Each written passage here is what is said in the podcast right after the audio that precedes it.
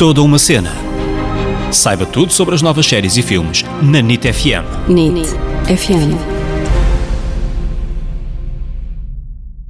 Olá, olá pessoal, bem-vindos a este podcast que é toda uma cena. Eu sou a Ana Isabel Souza, Ana para os amigos. E eu sou o David Correia, David para os amigos. E depois de cerca de um mês parados, à espera de novos filmes, de novas séries, voltamos esta semana, uma semana que também vai terminar com a entrega dos Oscars no próximo domingo, e vamos falar de um filme que é um dos grandes favoritos à vitória deste ano e que no início desta semana ajudou também no regresso das pessoas às salas de cinema. Por isso vamos falar sobre Nomadland. Disse bem? Acho que sim, é nós estamos sempre no Nomadland, Nomadland, acho que é Nomadland. Nomadland, hein? o esforço que eu fiz para acertar no nome. E, boa. O Nomadland está nomeado para seis Oscars e já ganhou dois Globos de Ouro, um para melhor filme e outro para melhor realizadora, que se chama Chloe Zhao. Já vamos falar mais sobre ela daqui a bocadinho. Este filme é baseado num livro de Jessica Brother, uma jornalista norte-americana que decidiu investigar a vida da comunidade nómada e ela quis perceber porque que existiam tantas pessoas que de repente deixavam a sua casa e iam viver numa carrinha, não parece nada cómodo. E então decidiu arranjar a sua própria carrinha, acabou por viver nela durante três anos. Afinal, ela até gostou, não é? Tipo, ah, não é nada cómodo, fez só três aninhos também. Deixa lá ver. Passa a correr. É só para para descobrir como é que os outros fazem, não é que eu gosto Exatamente. desta vida, é só para Uhum. descobrir. Pois. E então acabou por ficar três anos só a investigar o que é que, porque é que de repente havia toda esta comunidade. Mas vamos então fazer a sinopse do que podemos ver neste filme. A personagem principal é Fern e o filme começa no ano de 2011, na cidade de Empire. Fern sabemos que é uma mulher viúva e a fábrica onde ela trabalhava acabou de ir à falência. Ela já está nos seus 60 e poucos anos e então ela decide que, em vez de começar a sua vida do zero em qualquer outro local, prefere arranjar uma carrinha e aderir a uma vida livre e solitária, onde pode simplesmente viver a aventura. Mas este filme quer-nos mostrar a realidade como ela é e mostra-nos o que muitos destes nómadas modernos têm de fazer para sobreviver, os trabalhos que têm de fazer para ganhar dinheiro ou só para pôr gasolina, ou os acampamentos e os sítios onde se encontram e trocam as suas histórias de vida. Muitos podem estar, por exemplo, a, a pensar que o filme é inspirado em factos verídicos e que podia ser um documentário. Mas este filme é mais do que isso, é uma montagem que mistura a vida real com a ficção. E sabemos que só existem no filme eh, cerca de dois, eh, dois, três atores, isto no, hum, pronto, no elenco mesmo, porque todos os outros são pessoas reais que estão a contracenar então com, com personagens de ficção. O que torna o trabalho também da atriz Frances McDormand, que é a atriz principal, ainda mais interessante, porque ela consegue tornar um personagem ficcional e como colocá-la a representar, não é? Como pessoas verdadeiras e reais. e Aliás, isto é ela, fantástico. eh, por acaso há várias histórias da, Frances McDormand porque ela acabou por se misturar tão bem com a comunidade nómada que havia eh, muita gente que não sabia que ela era uma estrela de Hollywood e falava com ela assim na boa. Há uma cena que Também ela. lá, não é? Pois, ela está tipo a contar que há uma, uma cena muito emocionante onde ela fala do marido, não é? Que ela viúva, o marido morreu, e depois disso ah, foi lá o Bob Wells, que é um, um dos, dos nómadas que entra no filme, a ir confortá-la, a dizer está tudo bem, pai, ele está em paz e não sei quê. E ela teve-me explicar: não, não, o meu marido está vivo, eu sou atriz, isto foi- Pronto, foi só para o filme, mas eh, eu, eu não sou mesmo nómada, eu estou mesmo só a fazer o Só estou filme. a fingir, só estou a fingir, não. E ele tipo, ah, ok, ok, muito bom. Eu estava a ver este filme, minha, minha cabeça ia sempre lembrando do filme O Into the Wild. Eh, porque apesar de ser parecido, ou de serem os dois parecidos, não tem nada a ver na realidade. Mas eu não sei porque ia sempre fazendo esta espécie de comparação. Neste filme, a Frances McDormand está incrível. Aliás, como já nos mostrou que é ao longo da sua carreira. E outras coisas muito boas deste filme é a fotografia, as imagens que nos mostra são, são também fantásticas. E foi o primeiro filme que eu vi desta realizadora, da Chloe Zhao. E esta coisa que ela tem de fazer filmes com como é que eu ia dizer? Pronto, não há atores, não é? E neste caso misturar com uma grande estrela, isto foi também espetacular, foi fantástico. Aliás, se quem foi ver o filme ou quem já viu o filme pensar que só existe um personagem e que o resto são pessoas reais a contar as suas histórias, acho que vai apreciar ainda mais o filme que acabou de ver. E outra coisa é a mensagem que nos passa, porque hum, em Portugal eu- não tenho conhecimento de muita gente viver assim. Uh, se calhar até há pessoas a viver assim, mas eu, eu não conheço. Uh, mas acredito que no futuro, principalmente a minha geração, ou nossa geração, uh, que diz muitas vezes que já não vamos ter direito à reforma, que andamos aqui a descontar, mas que já não vai, já não vai haver dinheiro para nós, talvez isto seja um estilo de vida que possa começar a aparecer também no nosso país, porque o filme mostra-nos este lado de pessoas formadas, pessoas que trabalharam a vida toda e agora na idade da reforma vivem nas suas carrinhas, de um lado para o outro, a trabalhar onde dá e, e onde aparece, mas que no fundo são pessoas que preferem também viver assim do que com a incerteza de uma renda ao fim do mês para pagar ou, ou uma qualquer outra injustiça, não é? Que, que, possa aparecer. Por isso eu penso que é também um alerta e uma aprendizagem o que nos mostram aqui, a mensagem que o filme e a realidade que nos mostra que já está a acontecer na América, mas que também pode chegar a outros países e aqui na Europa também pode começar a acontecer muito mais. Sim, sim, eu acho que aprecio mais o filme agora que li sobre todas estas questões e que li que afinal o que estava a ver uh, tudo à volta da Frances McDormand e de mais um ou dois atores é real. Quase todas as pessoas que estão à volta deste, destes atores reais, como se a Frances McDormand não fosse real também. Uhum. Mas pronto, percebem o que eu quero dizer? Tudo, à volta, tudo o que está à volta dela no filme é real. As pessoas usam o mesmo nome, algumas até apareceram no livro. E eu gostava a ver o, o filme e a pensar que a história estava muito flat, tipo, ah, não, não lhe acontece assim nada do wow também, não tem um grande arco no percurso da personagem. E agora que, eu, que sei que o filme é meio documentário, já não sinto necessidade de mais nada, porque acho que a realidade é tão forte que nem precisa de, de, muito mais para além disso. Acho que a Chloe Zhao é uma realizadora que vai buscar muito o realismo social e torna o filme. tem aquele lado duro dos, dos documentários, aquele lado real, e depois tem o lado emocionante que a Frances McDormand dá ao filme. Sim, sim, e a mistura está muito fixe. A cidade que ela fala no filme uh, chama-se Empire, nos Estados Unidos, não é? Eu também estava naquela do será que isto aconteceu mesmo? É verdade? Sim, é verdade. A cidade hum, Hoje em dia é uma cidade fantasma porque todos os que trabalhavam lá foram despedidos, é verídico. Os trabalhos sazonais que os nómadas arranjam nos armazéns da Amazônia e tudo mais, isso tudo é verdade. A questão das pessoas terem de se tornar nómadas porque perderam um emprego e não porque são freaks e querem curtir a vida e pegar na prancha de surf e ir para o mar porque são bem da fixe. Não, muitas vezes são pessoas que perderam um emprego, ficaram sem casa e vão viver para a carrinha, são pessoas formadas e é Pronto, é tudo arrepiante. Pois é, acho que há, quem ainda não viu o filme pode pensar que este pessoal é tudo gente nova, tipo bué da maluco, gosta de tirar grandes chapas para o Instagram, isso são todos bué da fixe, querem é sol e praia, mas não é nada disso, porque estas pessoas, pronto, algumas lá está, escolheram viver assim, mas uh, umas foi mesmo por opção e outras foi porque não tinham mesmo outra, outra opção. Mas muitas vezes, eu volto a referir, são idosos que trabalham 10 ou 12 horas no campo ou em grandes empresas, como tu estavas a dizer, por exemplo, a Amazon, que na altura do Natal, por exemplo, exemplo, contrata estas pessoas que vivem como nómadas e que lhes dão um parque para pernoitar também gratuito durante os meses que lá trabalham e um, um ordenado que até é jeitoso para eles, mas que apesar do filme não criticar muito a Amazon, a realidade é que hum, ela acaba por explorar, a empresa explora um pouco também estes trabalhadores e faz isto porque também ganha alguns benefícios fiscais, não é? Porque claro. para além da mão de obra mais barata, no fim daquele período manda embora e diz: Olha, apareçam cá para o ano, na mesma altura, que há, que há mais trabalho. Então ficam ali com os benefícios benefícios, acabam por também ter estas pessoas que precisam de trabalho e há aqui estas coisas, mas o filme acaba por não criticar a 100% estas Sim. empresas, não é? Que, que mas se mostra, aproveitam também. já mostra um bastante. E como é que surgiu o filme? Em 2017, o colega de produção da Frances McDormand leu o livro da, da Jessica Brother, que também tem o mesmo nome, Nomadland, e disse à Frances para ler este livro que podia dar um bom filme. A Frances adorou o livro e compraram os direitos. Em 2018, quando, estavam a, quando ela estava a promover os três cartazes à beira da estrada, a Frances esquivou-se das conferências, porque ela também não gosta nada dessas coisas, e foi ao Festival de Cinema de Toronto ver o The Rider, que tinham-lhe dito que era muito bom, desta tal realizadora que ela não conhecia, uma realizadora chinesa chamada Chloe Zhao, e adorou o filme e o lado, mais uma vez, do realismo social dela. Aí juntou um mais um, pensou: vou convidar a Chloe para, para realizar e escrever o argumento do Nomadland, e finalmente, em 2019, partiram à aventura e gravaram um filme durante 4 ou 5 meses em sete estados diferentes uh, dos Estados Unidos da América. Todos os membros da produção e a Frances McDormand viveram em carrinhas e abraçaram a vida nómada durante este período.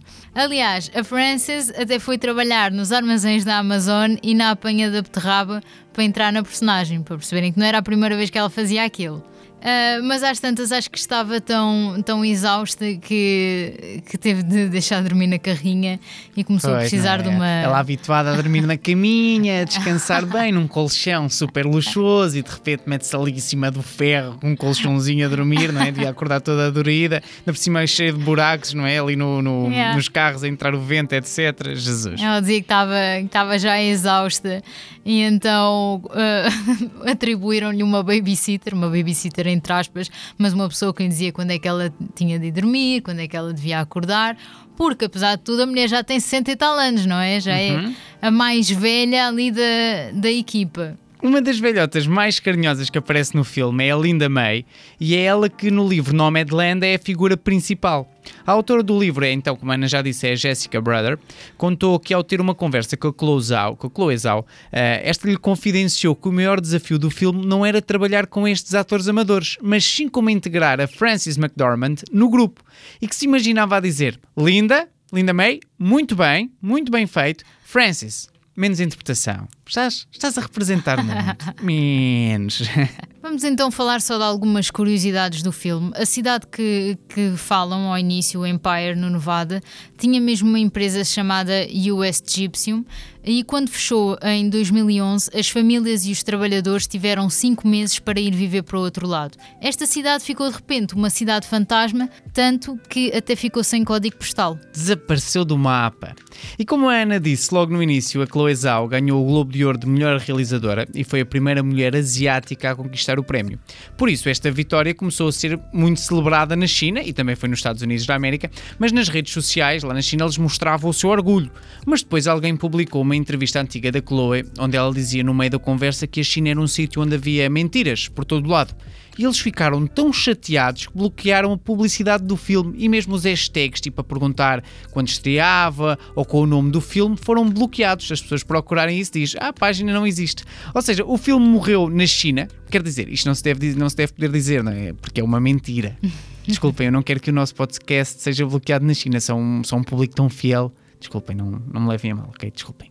Continuando, a Chloe escolhia as pessoas que iam entrar no filme quando chegava ao local, não dava para planear as coisas mais cedo, porque ela tinha de chegar lá, falar com as várias pessoas, gravava-as e depois via os vídeos eh, no iPhone e escolhia quem entrava e quem não entrava no filme. E depois tentava gravar na- no, no próprio dia ou no dia seguinte, era assim as coisas muito em cima da hora e tinha de gravar sempre primeiro as cenas com os atores amadores, ou seja, com os não, não profissionais, porque ia ter mais desafios, não é? Sim. E depois deixava a estrela, Brilhar. Exatamente, a Frances McDormand para o fim, para ela brilhar à vontade. Eu queria dizer mais uma coisa sobre a Chloe Zhao. Como eu já disse, eu não conhecia muito do seu trabalho. E quando nós não conhecemos uma pessoa, onde é que vamos? Ao Wikipédia. E na informação da vida pessoal dizia assim, e passo a citar: Zhao reside em Ojai, não sei se é bem assim que se pronuncia, na Califórnia, com três galinhas e dois cães, e o seu parceiro e diretor de fotografia, Joshua James Richards. Eu só queria agradecer por esta informação, porque foi muito importante para nós. Obrigado, Wikipédia, pelo teu contributo.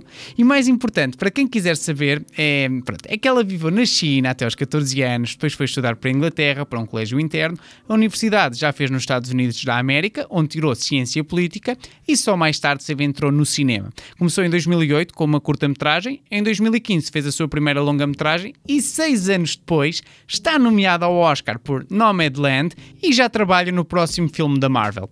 Em seis aninhos, isto pode provar, não é? Que em seis aninhos tanta coisa pode mudar na vida de uma pessoa. E eu queria só dizer que o namorado dela também deve estar muito feliz porque foi nomeado para o Oscar para melhor fotografia. Por isso aquela casa deve estar uma animação. Ela com uma nomeação, ele com uma nomeação, os cães e as galinhas não. E é domingo! Epá. É só ovos a nascer naquela casa com tanto entusiasmo. Antes de falarmos da Frances McDormand, eu queria só dizer uma curiosidade que me esqueci há bocadinho, que é, isto é engraçado para quem já viu o filme, que é aqueles pratos que aparecem ah, no filme, que a personagem da, da Fern diz que foram dados pelo pai, são mesmo uns pratos que o pai da, da Frances McDormand lhe deu quando ela se licenciou, são mesmo pratos importantes. foi ela também que, atriz. que enfe- que enfeitou, que enfeitou a, a própria carrinha dela para o Sim, filme. sim, ela que faz tudo, a maquilhagem, o cabelo, a, sei que há maquilhagem, que aquilo não deve ter, ela não deve ter quase maquilhagem, mas é tudo ela que arranjou, a roupa, tudo. Mas vamos lá então falar do percurso da Frances McDormand. Ela foi adotada com um ano de idade por um casal de canadianos e cresce então nos Estados Unidos da América. Os pais mudaram-lhe o nome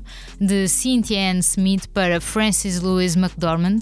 Ela licenciou-se em teatro e vai tirar o mestrado na Universidade de Yale como atriz de teatro. E começa a sua carreira nos palcos logo depois do mestrado. Em 84, a colega de casa, a atriz Holly Hunter, é escolhida para um filme chamado Blood Simple, mas depois, quando chega a altura de gravar o filme, não sabemos porquê, não tem uh, disponibilidade, fica ali com um conflito de horários, mas diz: pá, não se preocupem, que a minha colega de casa é muito boa atriz também, ela vem aqui substituir-me, vão ver que vão adorar.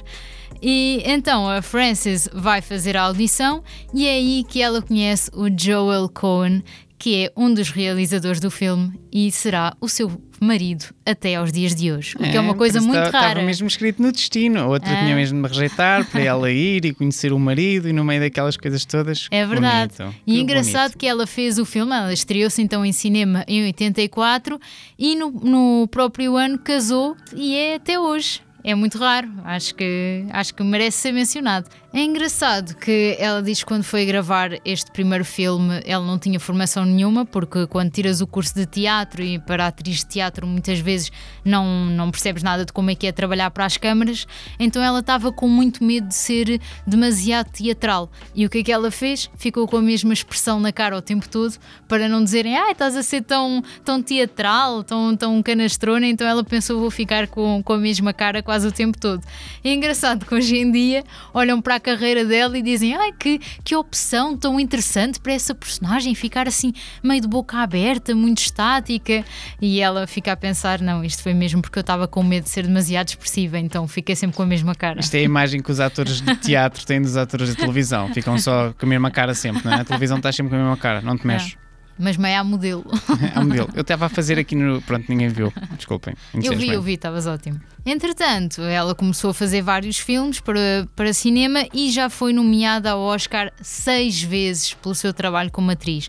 Ganhou duas vezes, a primeira vez foi com o filme Fargo, em 1996, onde ela aí foi um boom não é, na carreira dela, e depois com três cartazes à beira da estrada em 2017. E agora vamos ver se ganha a terceira vez.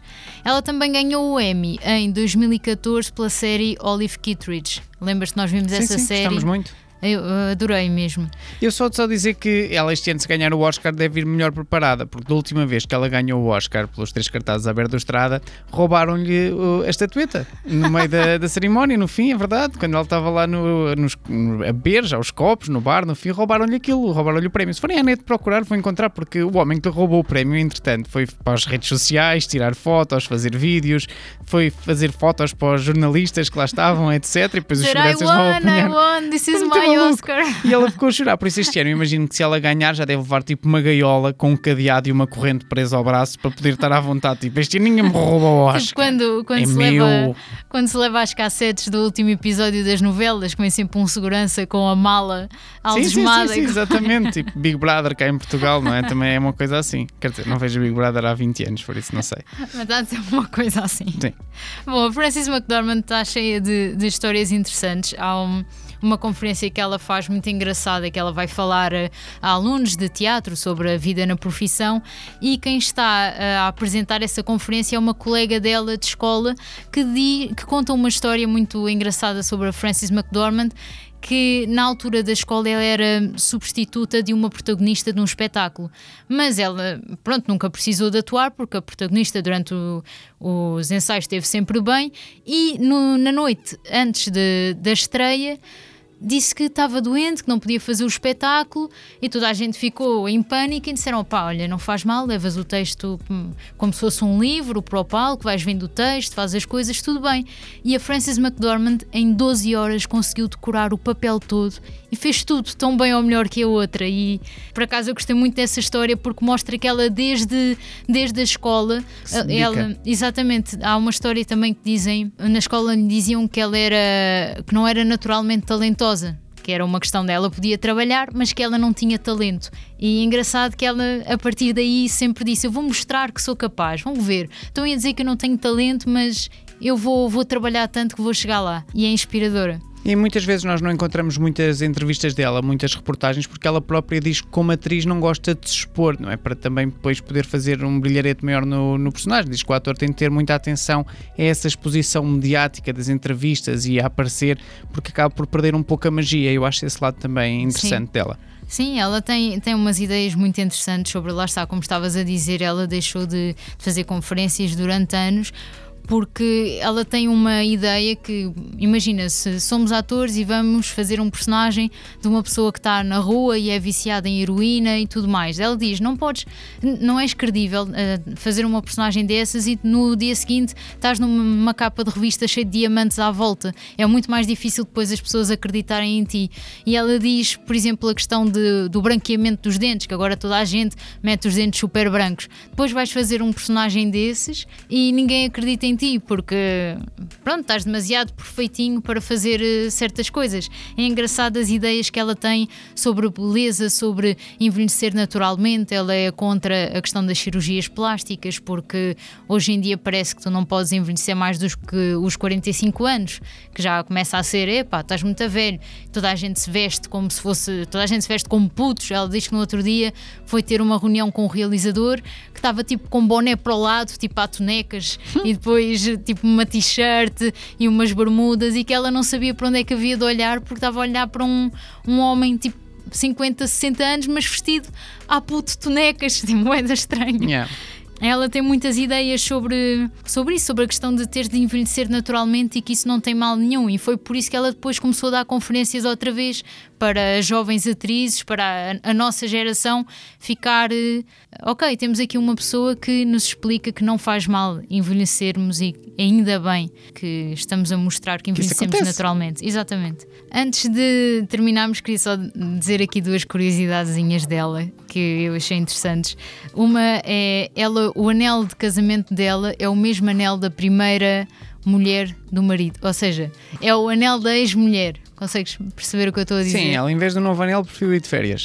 tipo, em vez de gastar dinheiro no novo anel, eh, paga-me umas férias, Ah, mas é. olha, dá-me o anel da tua ex-mulher que eu fico com ele. Não, mas mostra o lado descomplexado dela, o lado prático de pá, não vamos desperdiçar um anel, tudo bem, eu uso esse.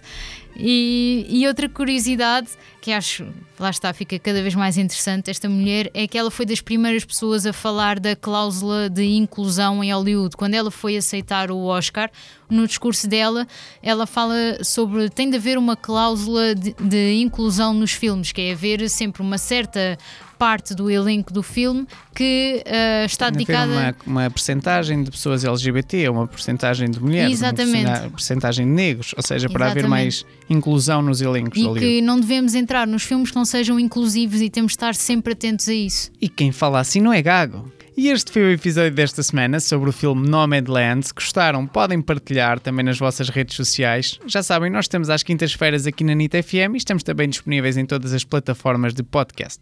Muito obrigado por nos ouvirem. Uma beijoca. E até para a semana.